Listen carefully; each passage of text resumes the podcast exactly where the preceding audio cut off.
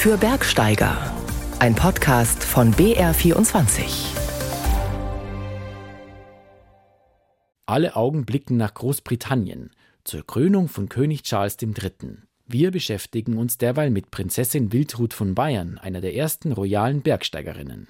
Sie sagt auch irgendwo, ich will kein Prinzessinnenleben führen, so ein unnützes. Die Damen waren ja nur Staffage.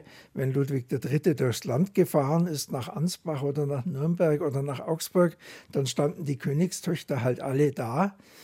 Die hatten ja 13 Kinder, das Königspaar, und waren im Grund nur Dekoration. Und das hat ihr nicht gepasst. Wandern und Bergsteigen sollen barrierefreier werden denn auch Menschen mit Handicap haben großen Spaß daran. Es ist nämlich so gemacht, dass die Spitzen der Steigungen rausgenommen worden sind. Es ist aber für jeden machbar, weil es eben ÖZIF zertifiziert worden ist. Der Untergrund ist geschottert, aber also mit Rollstuhl funktioniert das einwandfrei. Und direkt neben einer der Hauptrouten über die Alpen wartet ein Naturschauspiel mitten in verwunschener Landschaft. Es ist immer schön und es ist so schön ruhig. Also man trifft einfach keinen. Und wenn man seine Ruhe haben will, dann muss man dahergehen. Und es ist total schön von den Farben her. Es ist immer glasklares Wasser. Und wenn man Glück hat, sieht man eben auch Fische oder Frösche. Herzlich willkommen zu BR24 für Bergsteiger. Am Mikrofon ist Sebastian Nachbar. Auf einer wilden und alpinen Insel war das Team von Bergauf Bergab unterwegs. Korsika. Nicht nur für den beliebten Weitwanderweg GR20 ist die Insel bekannt, sondern auch für tolle Kletterrouten. Zum Beispiel rund um den Col de Bavella im Süden von Korsika, wie Moderator Michi Düx erzählt. Also in der Bavella äh, hat sich in den letzten Jahren wahnsinnig viel getan, was das äh, Klettern angeht. Da sind viele, viele neue Routen entstanden. Sowohl Sportklettergebiete als auch äh, längere Touren haben wir auch, beide sind zu sehen in der Sendung. Und der korsische Fels ist unglaublich besonders. Es ist Granit, aber unglaublich formenreich, total faszinierend. Also wirklich selten in so faszinierenden Felsformationen geklettert wie in Korsika. Doch so beliebt Korsika bei Bergsportlerinnen und Bergsportlern ist, die kleinen, abgelegenen Orte dort stehen vor einem großen Problem Abwanderung. Immer mehr junge Einheimische ziehen in die Städte oder verlassen die Insel Richtung Festland. Die Folge in manchen Dörfern auf Korsika lebt fast niemand mehr die sterben natürlich schon aus. Auf der anderen Seite ist da schon auch so, so, ein zarter Anfang von jungen Engagierten, die dort geblieben sind und sich bewusst dafür entschieden haben. Und da merkt man schon so ein, ein bisschen eine Aufbruchstimmung, die dann auch ein, Restaurant aufmachen oder eben der Landwirt, der dann seine Würste irgendwie gut vermarkten will. Also sind schon Junge da, wo die Hoffnung vielleicht schon da ist, dass die Talsohle durchschritten ist und es vielleicht auch wieder welche gibt, die dann so Gegenden wieder sanft aufbauen und dass dort wieder was steht und eine Lebensgrundlage da ist für die Menschen. Die aktuelle Sendung von Bergauf Bergab gibt es jetzt zu sehen in der ARD Mediathek. Berge sind nicht nur ein Teil der DNA von Korsika, sondern auch der von Bayern. Millionen von Menschen hierzulande gehen in ihrer Freizeit am liebsten wandern oder Bergsteigen. Einen gewissen Anteil an dieser Bergbegeisterung hat das bayerische Königshaus. Ludwig II. war ein früher Grüner, er ist für den Schutz der Alpen eingetreten und er hat einige der schönsten Plätze mit seinen Märchenbauten markiert. Seine Mutter Marie von Preußen kann als erste prominente Bergsteigerin gelten. Weniger bekannt ist Prinzessin Wildrut, eines von 13 Kindern von Ludwig III., dem letzten bayerischen König. Über sie ist jetzt ein Buch erschienen. Mit Regen waren wir schlafen gegangen, mit Sonnenschein standen wir auf. Heute sollte eine Tagespartie gemacht werden. In schweren Nagelschuhen erschienen wir auf der Glasveranda zum Frühstück. In Serpentinen steigt die Flexenstraße zur Passhöhe, geht eben weiter bis Zürs und führt ins Lechtal hinunter. Früher gab es hier nur einen Saumweg. Die Aussicht nach rückwärts auf das freundliche Tal, die Berge, besonders auf die eisbedeckte Schesa-Plana-Gruppe ist reizend, die Straße nicht minder abwechslungsreich. So beschreibt die jugendliche Prinzessin den Aufbruch bei einer Familienfahrt auf den Arlberg, den sie mit der Bahn erreicht hatten. Dann ging es zu Fuß weiter und gleich darauf wurde ihre ältere Schwester Hildegard von einem Stier auf der Alm angegriffen. Ihr rotes Kragenfutter könnte den Bullen gereizt haben, mutmaßt Wildrut, der dann vom Almhirten weggetrieben werden konnte. So etwas hat das wilde Mädchen Wildrut, das schon als Kind die Kahlheit der Berge liebte, wie sie über sich schreibt, aber nicht erschüttert, sagt Ulrich Scheinhammer-Schmid. Der frühere Gymnasiallehrer aus der Fuggerstadt Weißenhorn in Bayerisch-Schwaben hat jetzt ein Buch über die unbekannte Prinzessin Wildrut herausgebracht. Umjagte mich der Sturm, so wollt ich jauchzen, ging hoch die See und schäumten weiße Wellen den Felsenstrand empor, so war's mir wohl zumute. Also sie war schon dem Abenteuer aufgeschlossen. Kein Wunder, dass Wildrut die Lieblingsnichte der weltreisenden Wissenschaftlerin Prinzessin Therese wurde. Später haben die beiden dann auch den eisbedeckten Gipfel erklommen. Und die beiden sind dann auch regelmäßig auf Bergtour gegangen. Also die Wildrut und sie haben den Sentis bestiegen und das Kesablana. Und die Prinzessin Therese schreibt dann irgendwann in einem Brief an die Wildrut, sie sei Gott dankbar, dass sie eben mit 60 Jahren noch eine solche Bergtour machen kann. Schon bei der Tour am Arlberg wurde die junge Prinzessin magisch vom Hochgebirge angezogen. Dem Gletscherwinde trotz bietend wanderte ich für mich voraus, weil ich Murmeltiere sehen wollte. Hügel auf, Hügel ab, immer steigend, erreichte ich die Region der Schneegrenze. In diesem Steingewirr wäre es schwer gewesen, sich zurechtzufinden ohne die rote Wegmarkierung. Es ist ein seltsames Gefühl, so allein in den Bergen zu sein, aber ich genoss sie auf diese Weise viel unmittelbarer. Auf allen Seiten pfiffen die Murmeltiere, Keckere streckten ihre Köpfe zum Bau heraus oder saßen auf den Hinterbeinen vor den Röhren. Da erschallt ein greller, warnender Pfiff des Nachbarn und die Tierchen sind verschwunden. Sechs Murmeltiere bekam ich zu Gesicht. Bereits als Jugendliche interessierte sich Wildrut sehr für Natur, Biologie und Botanik und beschreibt die Naturphänomene, die sie erlebt. Mit dabei auf der Tour war auch der Alpengärtner Franz Sündermann, der damals die heute noch in Lindau existierende Alpengärtnerei aufgebaut hat. Das ist eine Firma, die gibt es heute in vierter Generation in Lindau, liefert Alpenpflanzen in alle Welt. Und Königin Marie-Therese hatte auf Schloss Leutstetten ein großes Alpinum, das heißt einen Felsgarten mit Alpenpflanzen. Und dafür hat Herr Sündermann dann immer die Pflanzen geliefert. Er war also gewissermaßen Hoflieferant. Und als Wildrut dann auf die Skesa Plana steigt mit Prinzessin Therese, ist der Sohn von dem Sündermann als Landsturmmann oben da im Gebirge im Montafon. Und sie freut sich natürlich, als sie den wieder sieht. Ich hatte jetzt Kontakt mit der Familie Sündermann aufgenommen, die ganz überrascht waren, was ihre Vorfahren hier so alles getrieben haben. Und Prinzessin Wildrut mischt damals tatkräftig mit. Vor einer etwas gefährlichen Stelle hielt ich an und erwog, ob ich mit dem vollen, schweren Pflanzenkorbe den Sprung wagen sollte.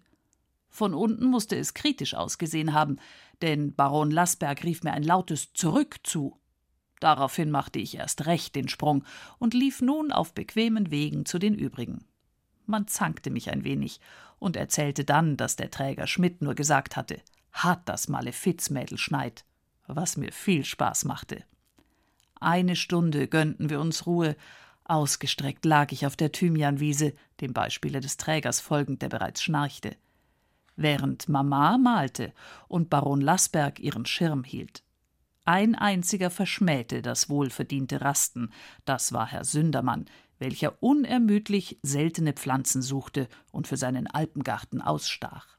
So nett das klingt, der Pflanzenschutz hat dieser Passion heute glücklicherweise einen Riegel vorgeschoben. Für Wildrut aber waren die Berge ein abenteuerliches Naturwunder und Freiraum gleichermaßen, wo sie ihre Persönlichkeit ausleben konnte, die im höfischen Alltag förmlich wegkostümiert wurde.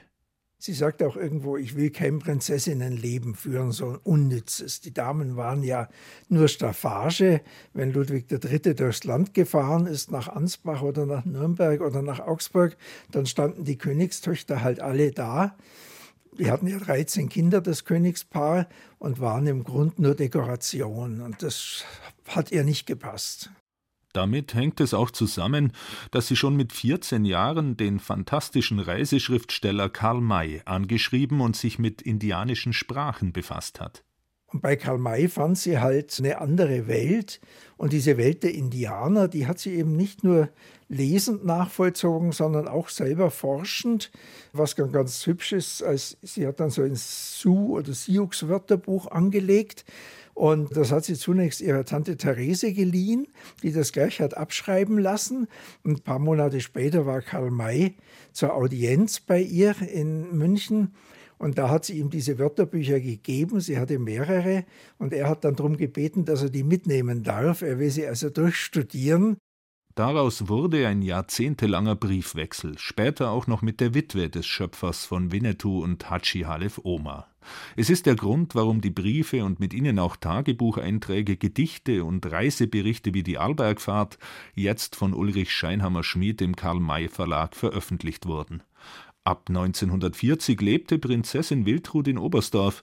Sie liebte das alte Jagdhaus ihres Großvaters Prinzregent Luitpold in Einölsbach mit direktem Blick auf ihre geliebte Trettachspitze, wie sie im Juni 1941 schreibt. Und sie wird zu einer frühen Anhängerin der Wildkräuterküche. Nun stehen die Wiesen um mein Häuschen in vollster Blüte und wir könnten auf Liegestühlen in die Pracht der Farben schauen. Gemüsesuppen von Spinat à la Löwenzahn, Breitspitzwegerich haben meine Hausfrau und ich schon ausprobiert. Ich finde immer neue Zusammenstellungen. Ein Kochbuch ist leider nicht überliefert, aber nun gibt es einen Einblick ins Leben dieser unbekannten Prinzessin, die 1975 in Oberstdorf gestorben ist. Das alte Jagdhaus ging mit dem gesamten ehemaligen Gut des Prinzregenten Luitpold in die Naturschutzstiftung Allgäuer Hochalpen des schwäbischen Unternehmers Manfred Kurle über. Und die einzigartigen Blumenwiesen in Einölsbach gibt es auch noch. Diese Woche am 5. Mai war der Europäische Tag der Inklusion. Dieser Tag will den Blick immer wieder auf das Thema gleichberechtigte Teilhabe lenken. Das gilt auch für Naturerlebnisse, denn viele Menschen können die Natur nicht uneingeschränkt genießen, weil sie mit Rollstuhl, Rollator oder Kinderwagen unterwegs sind. Doch im Sinne von Gleichberechtigung und Inklusion sollen alle Menschen die Möglichkeit haben, draußen unterwegs zu sein. Der Verein Naturerlebnis Kärnten hat deshalb gemeinsam mit dem österreichischen Bundesverband für Menschen mit Behinderungen kurz ÖZIV ein Konzept für barrierefreies Naturerleben für alle erstellt.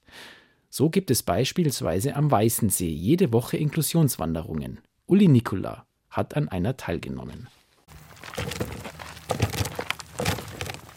Als auf der Wanderung am Westufer des Weißensees der geteerte Weg in Schotter übergeht und leicht ansteigt, fragt Naturpark-Ranger Julian Kogler beim Rollstuhlfahrer nach. Wie geht's da, da mit dem Weg? Du bist gut beieinander. Ich bin gut beieinander, ja. Es ist nämlich so gemacht, dass die Spitzen der Steigungen rausgenommen worden sind. Es ist aber für jeden machbar, weil es eben ÖZIF zertifiziert worden ist. Der Untergrund ist geschottert, aber also mit Rollstuhl funktioniert das einwandfrei. Älterer Mensch hat vielleicht eine Begleitung mit, die was ihn schiebt. Ansonsten, es gibt ja zwei Ranger dabei. Einer redet und der andere schaut auf den Rollstuhlfahrer. Barrierefreiheit ist für viele Menschen wichtig, nicht nur für Helmut Joost, der seit einem Radunfall querschnittsgelähmt ist, auch für seine Frau Christina, die mit zwei kleinen Töchtern im Kinderwagen nebendran geht. Ja, ist barrierefrei, schon wegen meinem Mann mit Rollstuhl. Also wenn wir mit dem Rollstuhl wohin kommen, kommen wir mit dem Kinderwagen dann auch durch. So Wagale ist momentan immer noch ein Muss bei uns, ja. Also ewig lang, da gehen sie nicht nah, aber für das haben wir das Wagale mit.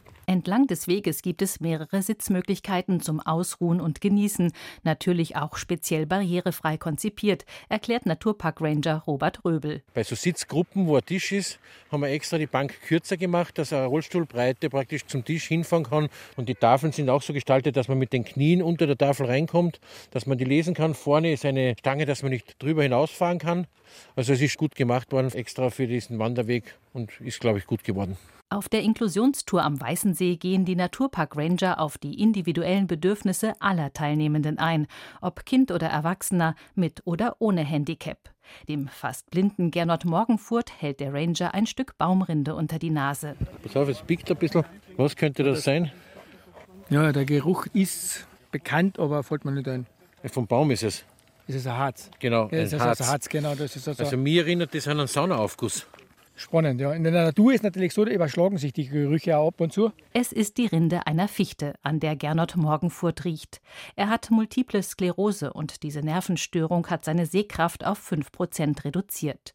So erkennt er nur Schatten und hell und dunkel. In der Natur wünscht er sich Wandern, spazieren und das nach Möglichkeit einfach ohne Hindernisse und wenig Aufwand. Das heißt, seit 17 Jahren habe ich diese Sehbeeinträchtigung und ich schaue immer, dass wenn ich stolper oder wenn irgendwo was passiert, dass ich möglichst nicht falle.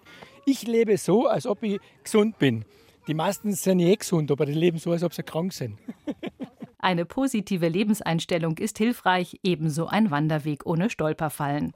Darüber hinaus hat Naturpark-Ranger Robert Röbel eine hölzerne Einstiegshilfe direkt am Ufer des Weißensees gebaut, damit jeder sicher die Füße im Wasser abkühlen kann. Dort an einer ornithologischen Beobachtungsstation verteilt er Kescher. Zwei Leute sind am besten zusammen oder ein Team, ja, dass einer den Becher hält und den Pinsel, der andere keschert. Motto der Tour: Was lebt im Wassertropfen? Unter dem Mikroskop können die Teilnehmenden vor Ort erfahren, was sie da aus dem Wasser gefischt haben. Eine Libellenlarve und eine Wasserassel und eine Wasserspinne. Der Schilfgürtel ist sehr wichtig für Insekten, für Vögel, für ganz viele Wassertiere, die da überwintern. Schmetterlinge zum Beispiel lassen sich in den Schilfrohren einfrieren und überwintern so in Larven, in Eier oder in ganzer Form. Und das wird jetzt äh, gepflegt, dass Schilf so bleibt. Neben diesem barrierefreien Wanderangebot mit den Naturpark-Rangern gibt es auch eine Tour am Ostufer des Weißen Sees, zu der man mit einem barrierefreien Schiff gelangt und vor Ort per Audioguide geleitet wird. Also der Lokandi Audioguide ist so gedacht, dass man das als zusätzliches Angebot versteht, dass Beeinträchtigte mit Rollstuhl, Sehbehinderte vor allem einfach ein Naturerleben ermöglicht werden dass man auf eigene Faust losgehen kann. Dass man mehrere Möglichkeiten hat, die schöne Natur am Weißen See zu genießen. Draußen in der Natur unterwegs sein und neue Energie tanken, das gefällt auch Rollifahrer und Handbiker Helmut Just und seiner Familie.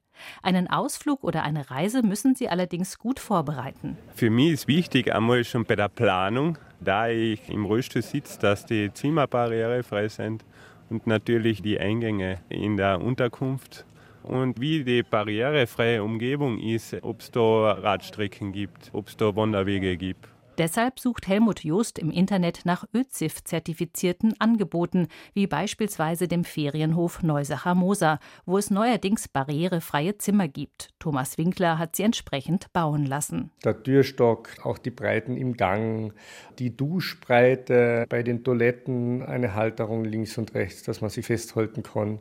Da haben wir versucht, das mit vielen Gesprächen auch mit dem Prüfer vom ÖZIF-Zertifikat, der hat uns da sehr gut begleitet, haben wir versucht, versucht, da wirklich einen Platz zu schaffen, der sehr viele Wünsche erfüllt.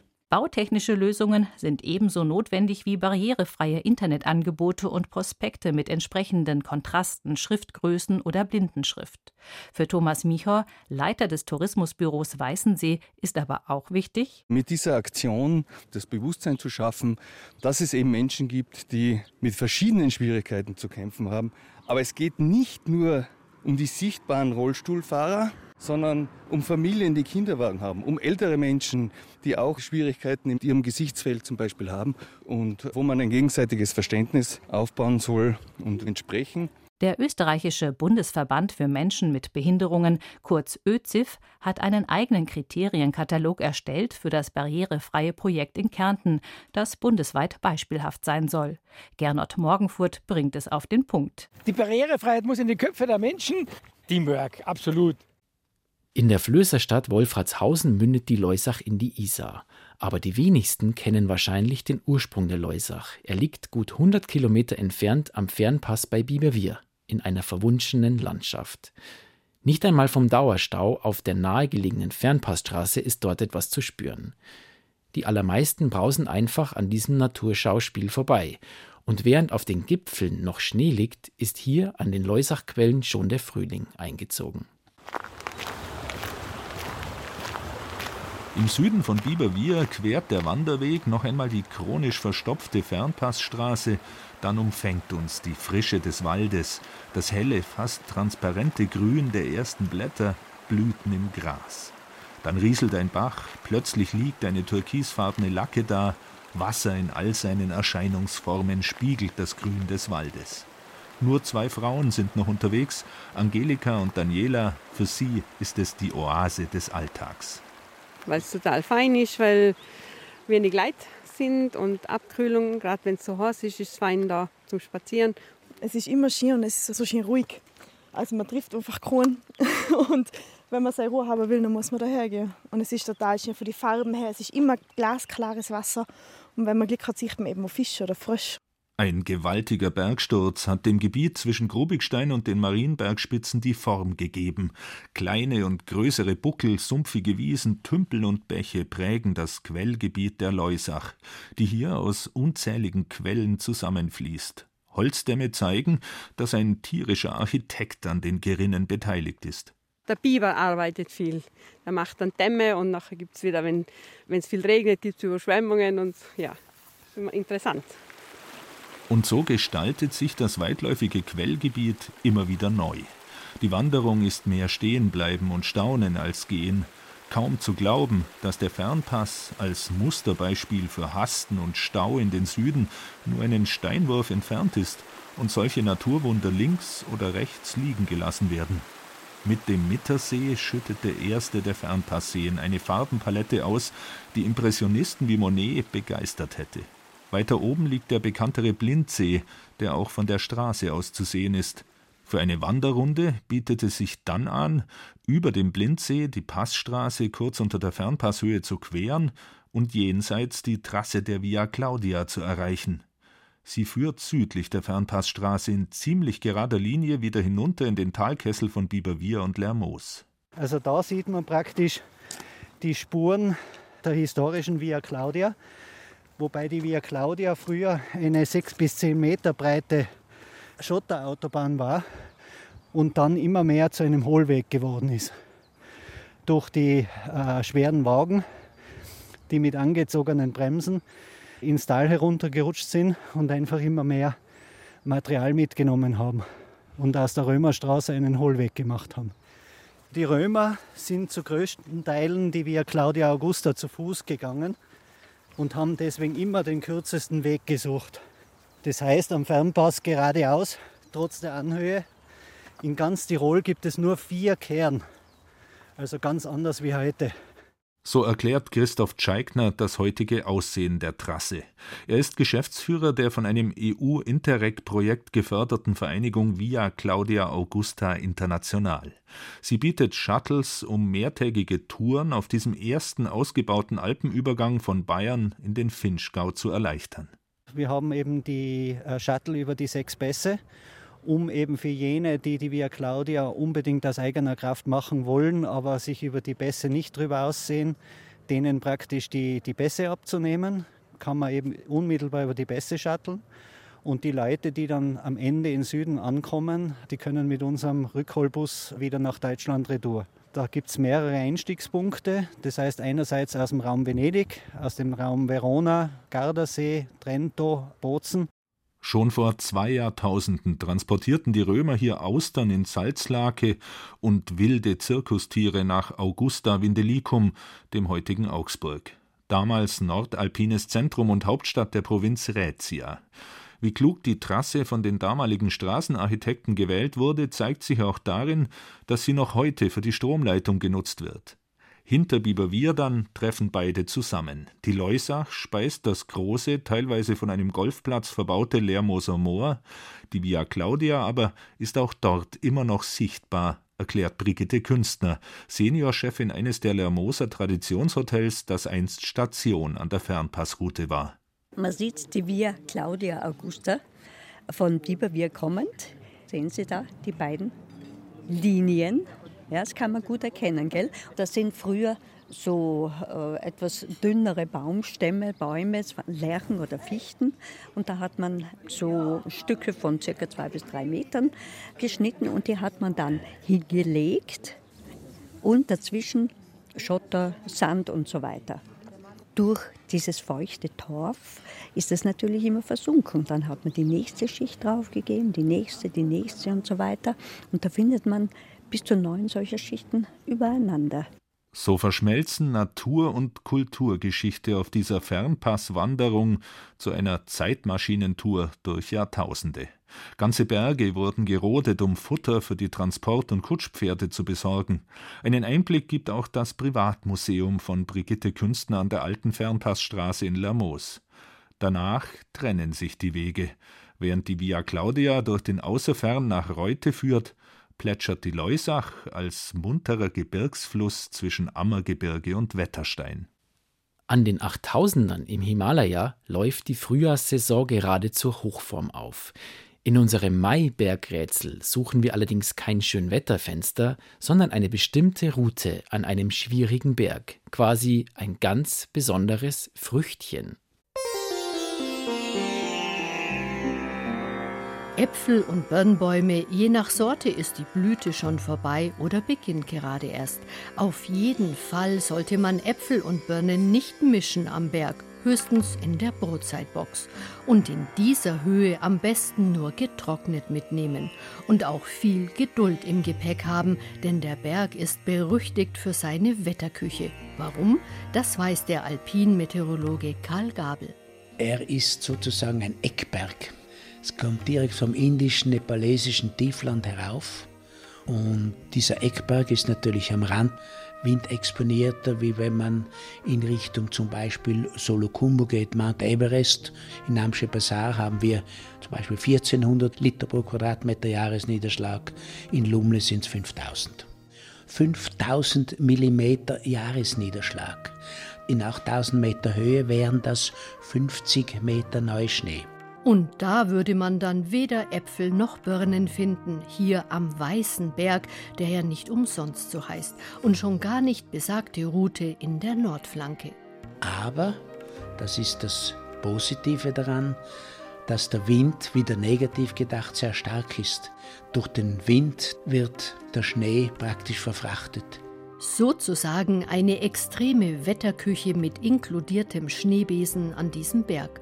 Auch auf jener Route, an der sich bis 1958 die Teilnehmer aller Expeditionen die Zähne ihrer Steigeisen ausgebissen haben. Und bis 1982 wurde hier von neun Expeditionen auch nur eine Höhe von maximal 7900 Metern erreicht. Dann war Schluss bis Sasaki kam. Der japanischen Expedition gelingt die komplette Erstbegehung der Nordwand über diese Route, obwohl die Extrembergsteiger aus dem Land der aufgehenden Sonne ja eher an Kirschen gewöhnt sind. Der Name der Route kommt übrigens von einer Felswulst im oberen Teil der Flanke, eine markante Form, aber keine Kirsche und auch kein Apfel. Wenn Sie wissen, wie Route und Berg heißen, dann schicken Sie Ihre Lösung doch an den Bayerischen Rundfunk, Bergsteigerredaktion 81011 München oder als Mail an bergsteiger.br.de. Drei schöne und natürlich bergtaugliche Preise warten auf Sie, darunter auch ein Rucksackradio-Rucksack. Einsendeschluss ist am kommenden Wochenende. Die Auflösung erfolgt dann in 14 Tagen. Viel Glück!